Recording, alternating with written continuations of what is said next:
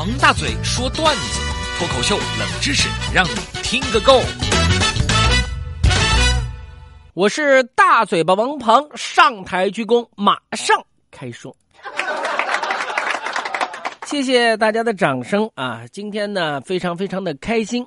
为什么呢？因为上午啊开会的时候啊，我们节目的收听率和市场份额是又创新高啊。领导说：“嗯，表现很好。”当场给我发奖金，八百块钱。当时我看他在手里面，呸，就就就就就点了两次，就交给我了。我呢数也没数，我就把它直接放到口袋里面了。这时候领导就跟我说：“大嘴啊，你数数那钱啊，别弄少了。”我一听我就说：“不用不用不用，我相信领导，您看能错得了吗？”当时我看到领导的眼神不对，我也没在意。等散会了以后，我到办公室工位上面，美滋滋的掏出来一数啊，嘿，您猜怎么着？不是八百，一千多两百块钱。哎呀，我在想，不是领导您您想怎么样？您想试探我吗？我现在终于明白领导那幽怨的眼神是什么意思了。我现在就不知道我是要还回去呢，还是？不还回去呢，就这个难办呐。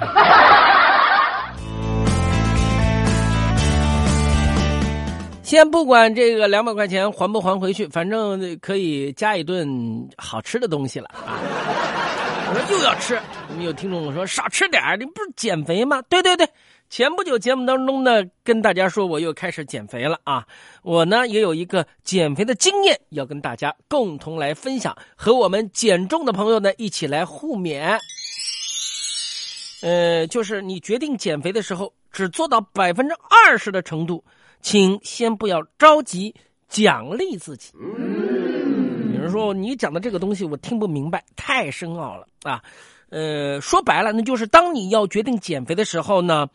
就是啊，这个先不要着急啊，先要呃淡定一点。怎么个意思呢？解释一下啊。昨天晚上失眠的我呢，没有扛住深夜的诱惑，以奖励自己吃一小小口为目标，实现了吃撑了的根本目的。所以我就想跟大家谈一谈，你失眠的时候满脑子里面想的是什么？哎呦，我的妈呀，这个跨度够大。睡不着的时候呢，我通常会看电影电视剧，但这不是一个好办法，因为一般情况下我会越看越精神。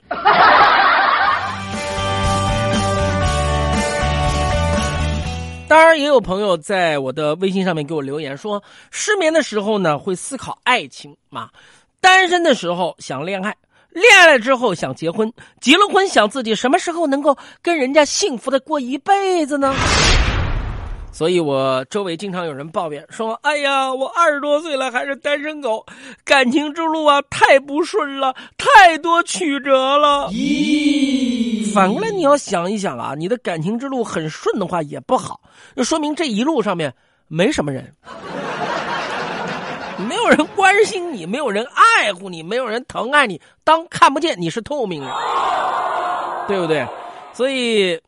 要跟大家也有感慨，就是爱情啊，像对待快递小哥一样，来之前的时候永远心情澎湃，满怀期待；走的时候表示呃感谢，而且呢没有什么好留恋的。呃，结婚这么些年啊，我对爱情呢也是有一定认识的啊。比如说，愿得一人心，免得老相亲。啊，比如说相爱容易。因为五官相处不易，因为三观，那么，呃，要合适的人真的是不容易在一起相处。有人就问了，说：“那你和太太何药师的三观怎么样呢？”我觉得我跟何药师啊还是比较合得来的。有人讲：“哎呀，少来，你肯定是因为老婆今天在听节目，你不好意思再这么讲了吧？”不是的。合得来的主要原因在于我这边，知道吧？不是因为我跟何药师志向一致、兴趣相投，而是因为我随便他怎么样我都可以。用南京话来讲，我其实是个地地道道的屎达子，我就是个百搭。哎，回过头来说啊，说我们家的趣事啊，呃，上个周末呢，我在丈母娘家包饺子啊，何药师呢就递给我十五块钱，呃，大嘴，你等会儿去买两瓶啤酒，一瓶醋，好吧？丈母娘对我就笑了，你看，各位啊，钱交给我家女儿比交给银行省心吧，要花多少都替你算好了，好的不得了啊！我心里面想，算好了给我行吗？我一点点盈余都没有，想吃碗馄饨那都不行。我就不服气，我借这个时候说说我自己的心声，表达不满。妈妈也不一定啊。昨天我跟他说要去同学聚会，他愣是不给我钱，这怎么说呀？丈母娘一听笑了，酱开始老的辣，回我一句话，我一口气没说上话来。吕旭，你这样子说就不对了。你跟银行说要去同学聚会，银行也不会给你钱哎。